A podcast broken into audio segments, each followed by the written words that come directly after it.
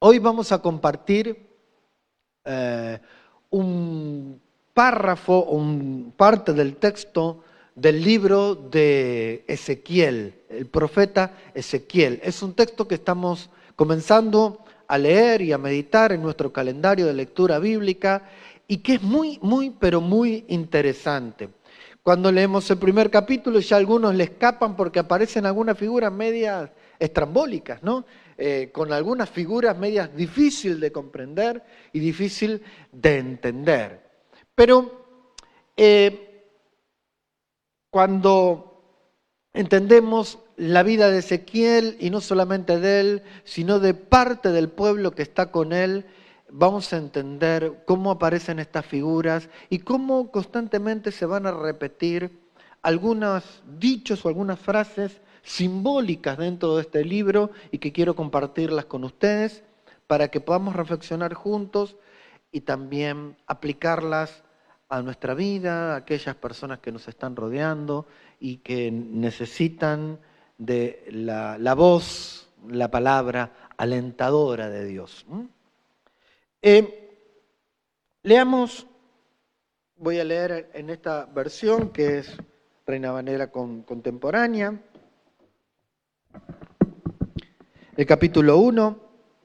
Vamos a leer los primeros tres, tres textos para entender un poco de qué se trata la historia, la profecía, el libro del profeta Ezequiel.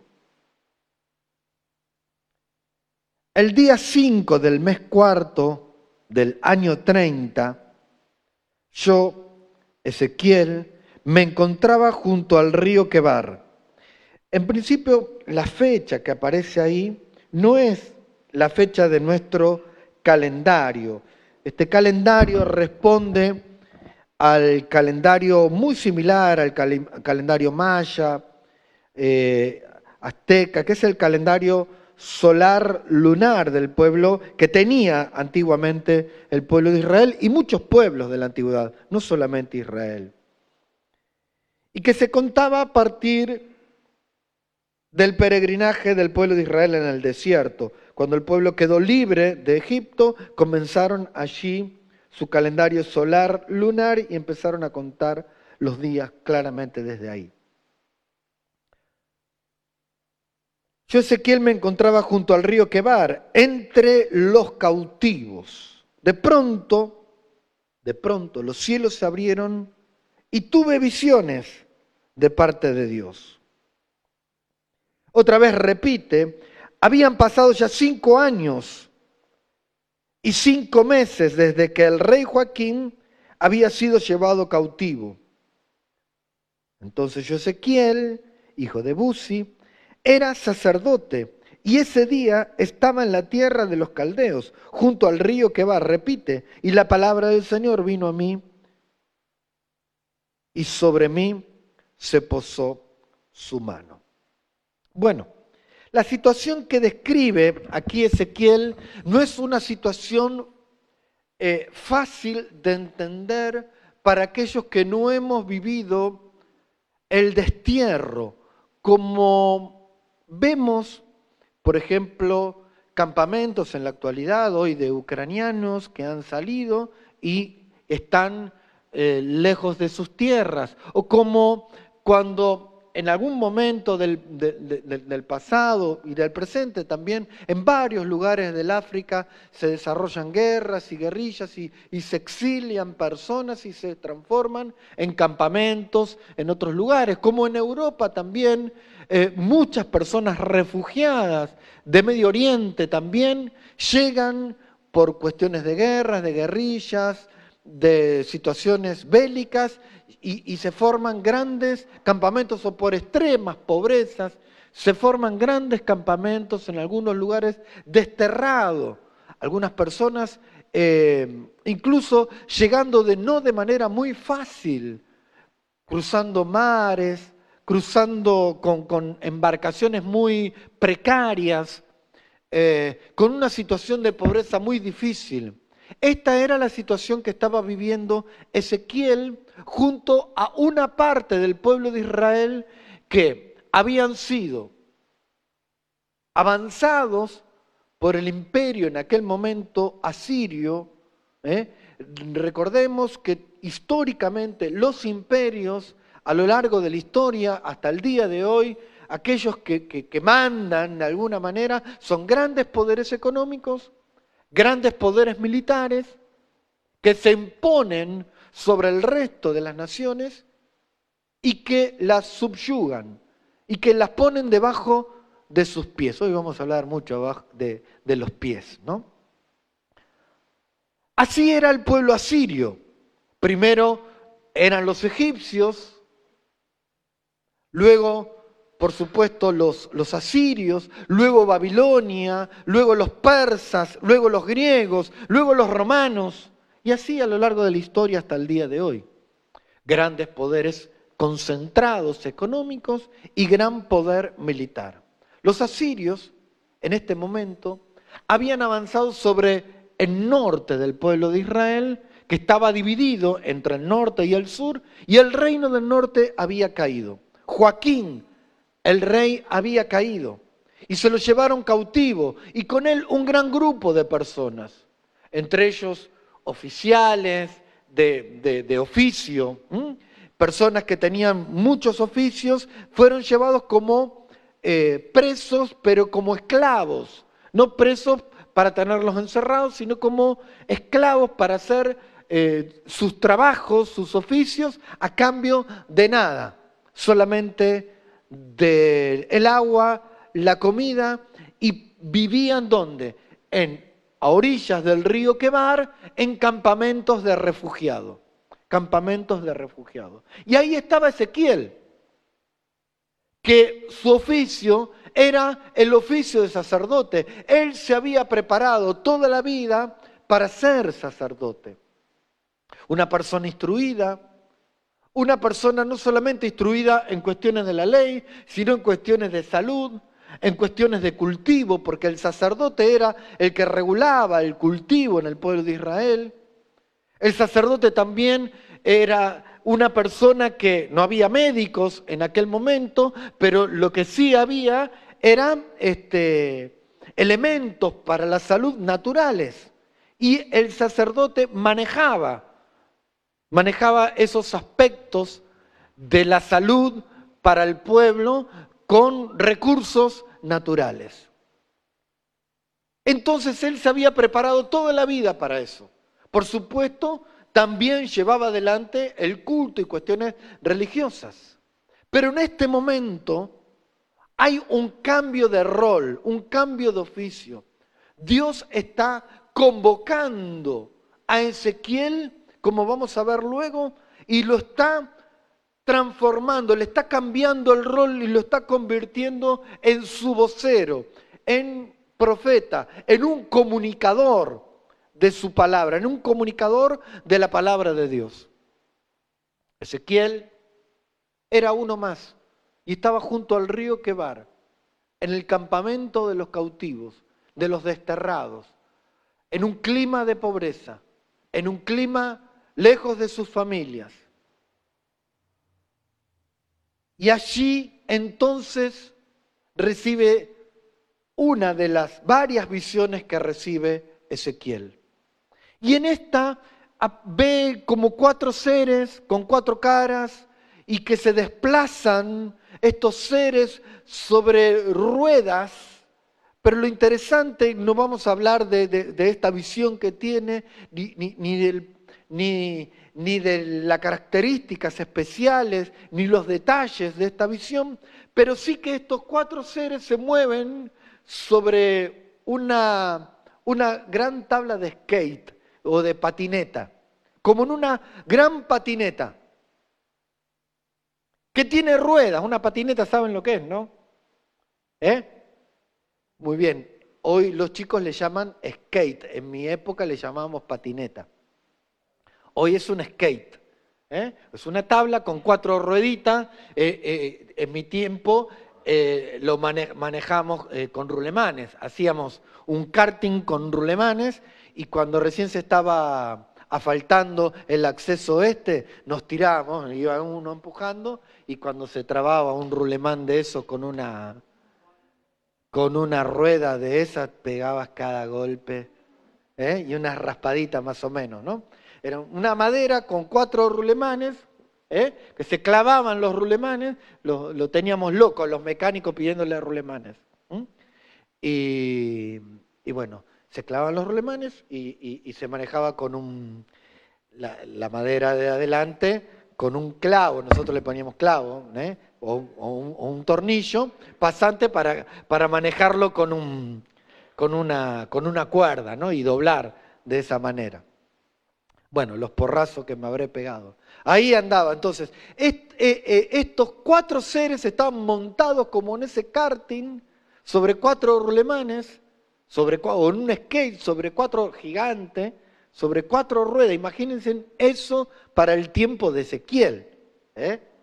que sabía lo que eran las ruedas por los carros de Faraón y porque Egipto había ya implementado como un elemento de guerra las ruedas y andaban carros tirados por caballos, por caballos. Bueno, ese mismo sistema también se lo había implementado en Asiria y en Babilonia, y entonces cada vez que el pueblo o los pueblos veían un carro tirado por caballo, era algo, era como ver un tanque gigante para alguien que nunca lo había visto, era asombroso. Y ahora Ezequiel estaba teniendo una visión, que la gloria de Dios venía en una gran tanqueta, venía como en una gran patineta, en un gran karting.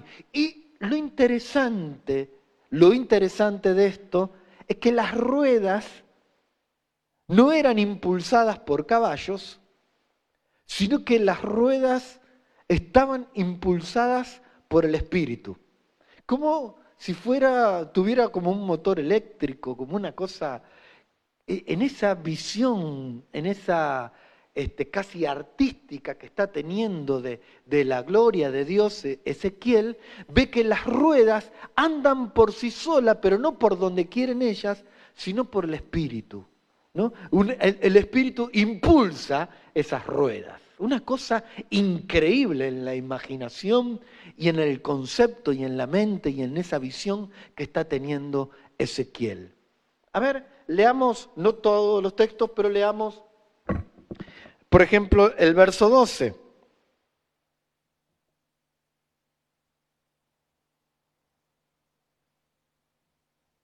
¿Alguien que lo pueda leer? Dice que los seres vivientes, ¿qué hacían?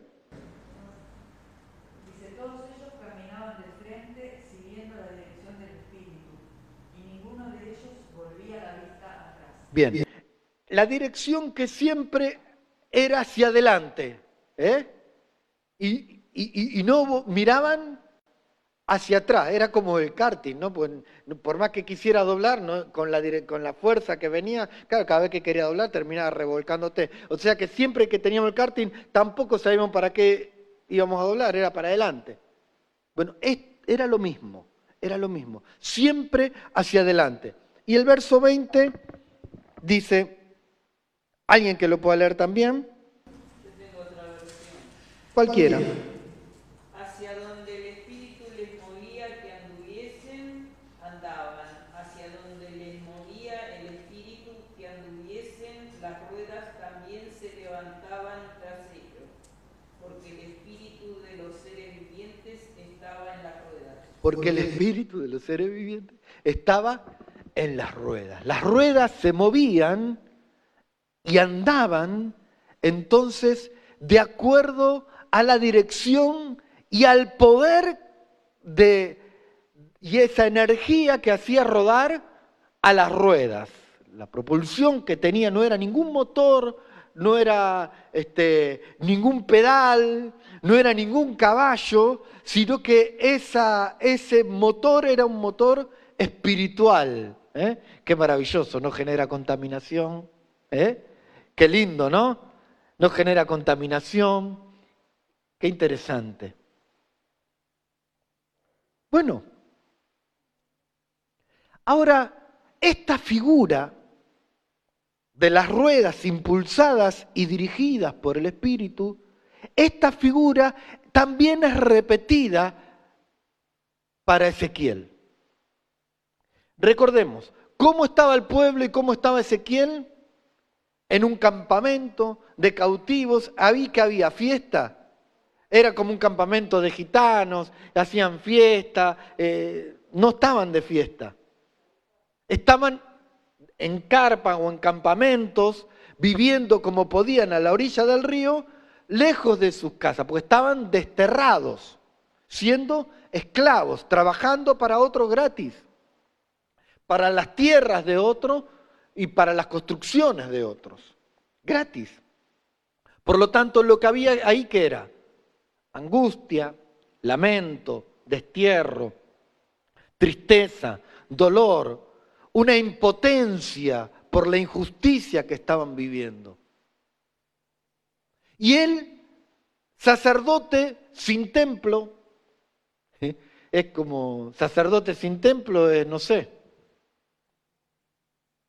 como patineta sin rueda, ya que estamos. No sé, es como herrero sin soldadora. No sé, es como albanil sin cuchara. Como carnicero sin cuchillo, ¿eh? Siempre, ¿eh? Es como guitarrista sin guitarra. Bueno, un sacerdote sin templo. ¿Qué oficio tenía? Era el de oficiar en, un lugar que no era el de él. Entonces, en la concepción y en la mente de Ezequiel y de todo el pueblo, Dios se había quedado en el templo y ellos se habían ido. Por lo tanto, Dios estaba lejos. Atendían el templo. Y lo que comienza a ver, a percibir, a sentir, a disfrutar, a palpar Ezequiel es que Dios no se había quedado en el templo que Dios estaba con ellos entre los cautivos en una tierra totalmente opresora. Ahí estaba Dios, acompañando a quienes, a los desprotegidos, a los desterrados, acompañando a los exiliados, a los angustiados. Ahí, ahí. Y miren la figura que utiliza constantemente y, quiero preguntarles, ¿por qué creen que Dios habrá utilizado esta figura repetidas veces con Ezequiel? Capítulo 2, síganme en la lectura. ¿eh?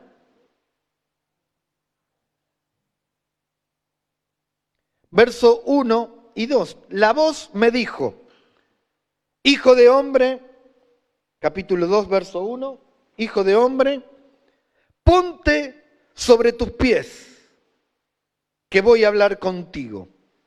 Tan pronto como me habló, el Espíritu entró en mí, el Espíritu entró en mí y me hizo ponerme sobre mis pies y oí que Él me hablaba. Capítulo 3, verso 12. Capítulo 3, verso 12. Entonces el Espíritu me levantó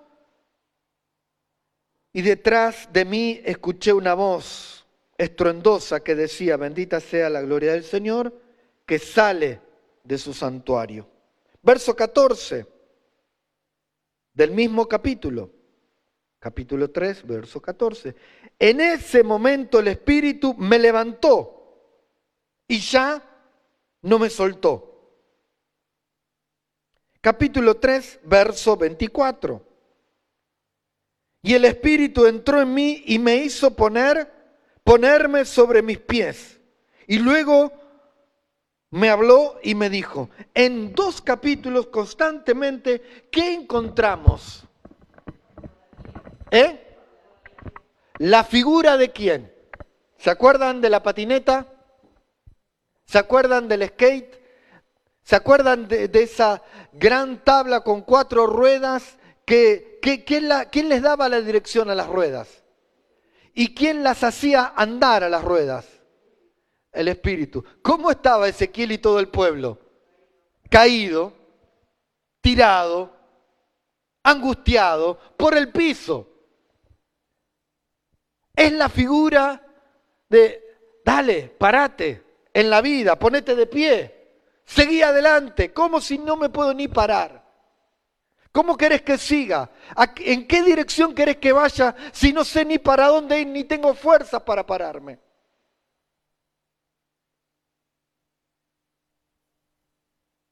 Y qué, claro, Dios le dice a Ezequiel, ponete de pie. No puedo. Claro, no puedo. No puedo. Entonces, ¿qué hace? Lo mismo que con las ruedas. Viene el Espíritu sobre Ezequiel y lo pone sobre sus pies. Lo pone sobre sus pies. Lo hace parar. Y de eso encontramos figuras en todas las comunidades y en todos los lugares, el tema de ponete de pie.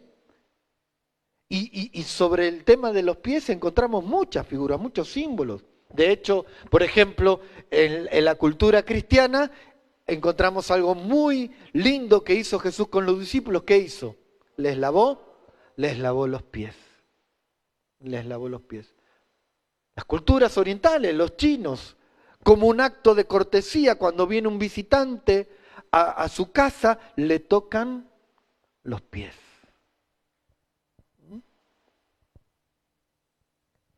También nosotros tenemos dichos populares. Este me dejó a pie. ¿Qué significa? Este me dejó a pata.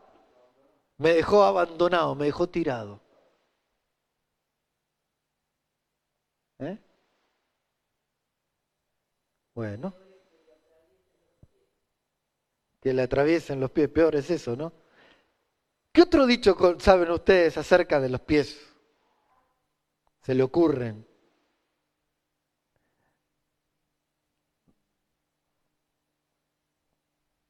¿Eh? No, no, no, no, no funciona hoy el dicho. Ah, ese es un dicho que encontramos, que el pastor siempre dice, que antes él, eh, eh, Oscar dice que tenía, era, era tan supersticioso que no se levantaba con el pie izquierdo, ¿o no, Oscar? ¿Se levantaba con el pie? derecho, pero eso forma parte de la superstición popular. ¿eh? Muy bien. ¿Qué significa caminar derecho? Obrar correctamente. Obrar correctamente.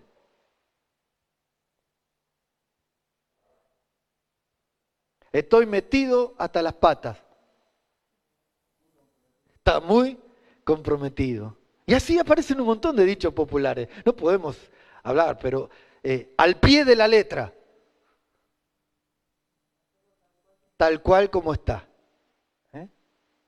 Encontramos muchas frases simbólicas que tienen que ver, está presente el tema de los pies. Y una frase muy famosa, a ver, ¿la tenés Cristian? Ahí, la imagen, a ver si la recuerdan. ¿Quién la puede leer? Dice, ¿alcanzan a leerla? Pies, ¿para qué los quiero si tengo alas para volar? 1953, una acuarela. Ponela toda, toda la acuarela. Es una acuarela de dos pies. ¿Eh? Pies, ¿para qué los quiero si tengo alas para volar? ¿De quién es? De Frida Kahlo. De Frida Kahlo. Se hizo muy famosa. ¿Qué, cuál es la imagen de pies para qué los quiero si tengo a la... Creo que eh, y o el cumpleaños de tu hija, ¿no, Ale? Y tenía sabor a imágenes de Frida Kahlo, ¿no? de Nati. Un cumpleaños que hizo Nati. Se hizo muy famosa. ¿Qué querrá decir esta frase? Pies para qué los quiero si tengo alas para volar. El pie está comunicado con qué? Con la tierra, con lo terrenal, con, con lo que vemos, con lo que tocamos, eh, con la realidad. Poner los pies sobre la tierra. Cuando le decimos eso a una persona, ¿qué le estamos diciendo? Poner los pies sobre la tierra. No, no seas tan iluso, no te imagines tanto. Mira la realidad que, tenemos y que estamos viviendo. ¿Y qué dice Frida? Corta esa realidad. Pies, ¿para qué los quiero si tengo alas para volar? Dale eh, alas a tu esperanza, a la imaginación, a la vida, al arte, a la inspiración. ¿Qué es lo que hace el Espíritu con las cuatro ruedas? Los mueve y les da dirección y les da poder para andar. ¿Qué es lo que hace el Espíritu con Ezequiel? Lo pone de pie, sobre sus pies, lo para, le da dirección y lo hace andar. Cuando encuentra a una persona totalmente, no solamente una persona, sino un pueblo totalmente deprimido un pueblo totalmente angustiado, un pueblo totalmente sin esperanza, sin dirección, sin Dios, sin nada. Me dijo, ponte sobre tus pies, no tengo fuerza. Inmediatamente vino el Espíritu y lo paró. No se paró que vino el Espíritu y lo paró, lo afirmó sobre sus pies. Pero esta imagen es muy maravillosa porque tiene que ver con este primer capítulo, segundo y tercero de Ezequiel, porque la imagen que ve al principio no ve a alguien que anda sobre la tierra, sino a alguien que tiene alas, pero que tiene ruedas y que anda, anda por la vida, no sobre la tierra, sino en el aire. Y él parado sobre sus pies entre lo terrenal y lo invisible, entre lo terrenal y aquello que va a generar esperanza. Porque lo que hablamos son cosas que no se palpan, que no se tocan. La esperanza, la felicidad, la dirección en la vida.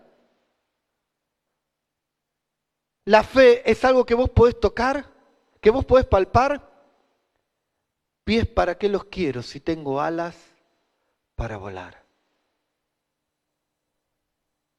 Vivo la realidad que estoy caminando, no la niego.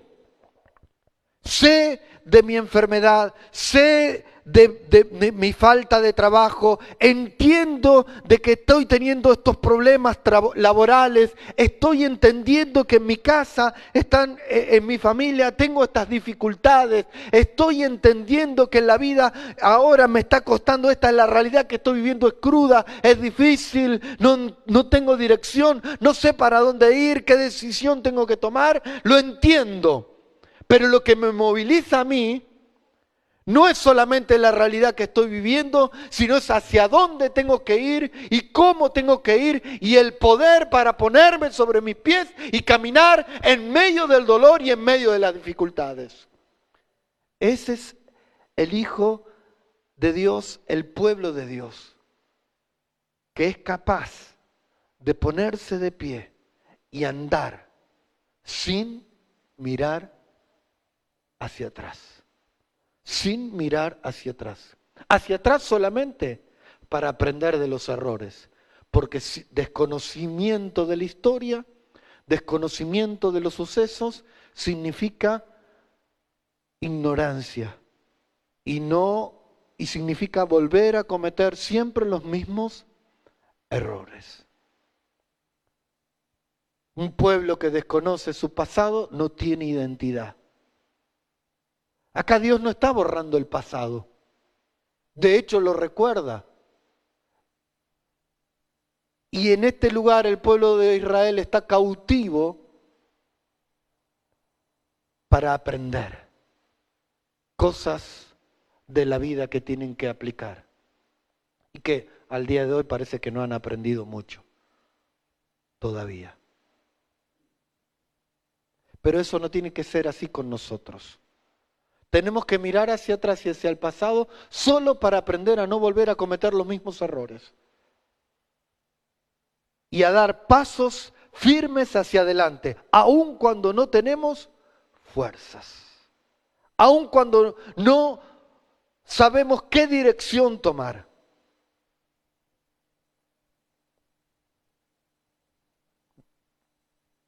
Ezequiel nos enseña esto. De hecho, vemos que cuando tiene que comunicar la palabra de Dios, Ezequiel se convierte no solamente en un vocero de Dios, sino en un actor. Es un gran actor. Ezequiel no solamente habla, sino que representa con un acto o en varios actos en medio de los cautivos lo que dice.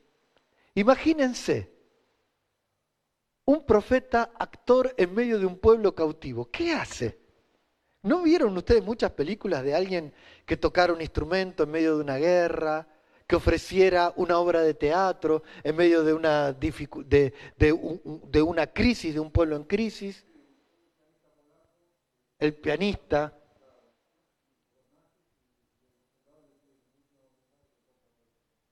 Bueno, eh, vemos muchas. ¿Qué es lo que pasa? ¿Qué es lo que pasa con el movimiento artístico en medio de una dificultad. ¿Eh? Están con los pies sobre la tierra, están viendo la realidad, pero el arte les está dando alas para volar y salir, aunque sea por unos instantes, de esa situación de crisis. Imagínense entonces a Ezequiel, el gran actor, en medio de ese campamento de tanto dolor, de tanta crisis, comunicando la palabra de Dios con una gran puesta en escena, como la hace Ezequiel, léanlo. Luego van a ver a Ezequiel atado de pies y de manos y queda ahí por siete días atado. ¿Qué hace este loco atado? Incluso a, uno, a algunos le causaría como cierta gracia. En medio del dolor, de la tristeza y de la angustia, aunque sea algo de alegría. Por supuesto, el capítulo maravilloso sobre el Espíritu es el capítulo 37 de Ezequiel. Vemos el valle de los huesos secos y cómo Dios con su Espíritu le va a dar vida a un pueblo que no podía ponerse de pie. ¿Qué creen que Dios va a hacer, ha hecho y está haciendo con vos y conmigo. ¿Qué creen? Lo mismo. Te pone de pie. Me pone de pie. En situaciones dolorosas, angustiantes, difíciles que tenemos que atravesar, nos pone de pie. Y no solamente nos pone de pie, sino que nos acompaña para que caminemos y no en cualquier dirección, sino en direcciones correctas, aprendiendo del pasado y andando andando hacia adelante y ya sin mirar atrás para volver al pasado, sino para aprender y seguir con una dirección certera. Reorienta tu vida, reorienta mi vida, le da una nueva dirección. Como, como los cambios de roles de Ezequiel, de sacerdote ahora a profeta actor. ¿Qué tal? Un nuevo rol, una nueva mirada, una nueva dirección.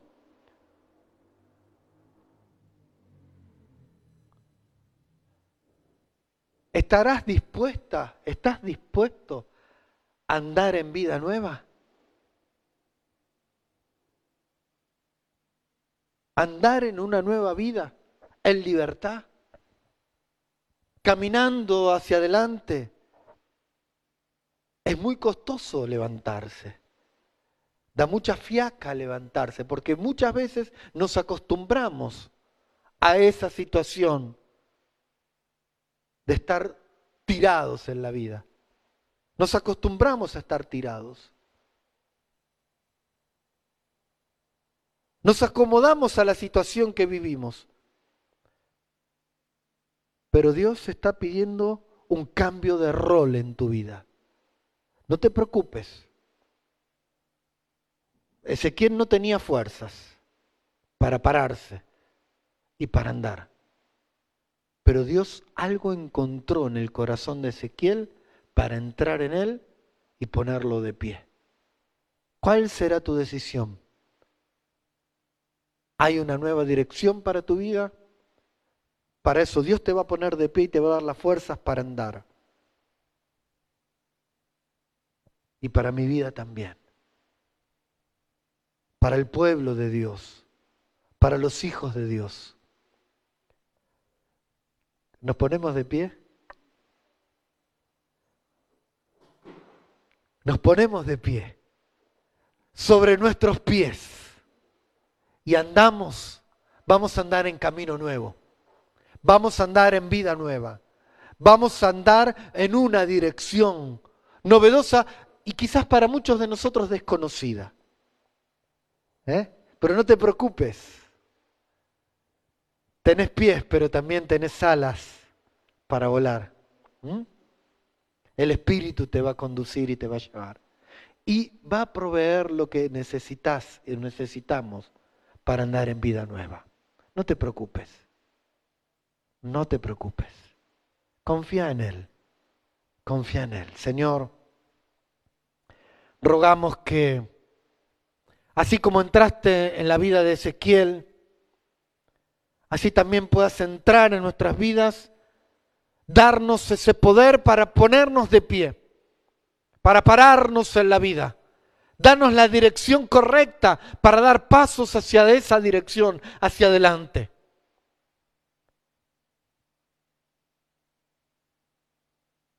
Sacanos, Señor, de ese lugar de confort donde parecería que, que estamos cómodos aún con situaciones difíciles de vida. Hacenos andar en vida nueva, a caminar en vida nueva, con un corazón nuevo. Queremos, Señor, andar en tus caminos. Y no en los nuestros, en nuestros caprichos, no en los nuestros, en nuestra tosudez, en nuestro orgullo, en nuestra soberbia, no en, en mi camino, Señor, de dureza de corazón con enojos, con iras, con contiendas constantemente. No en mis caminos.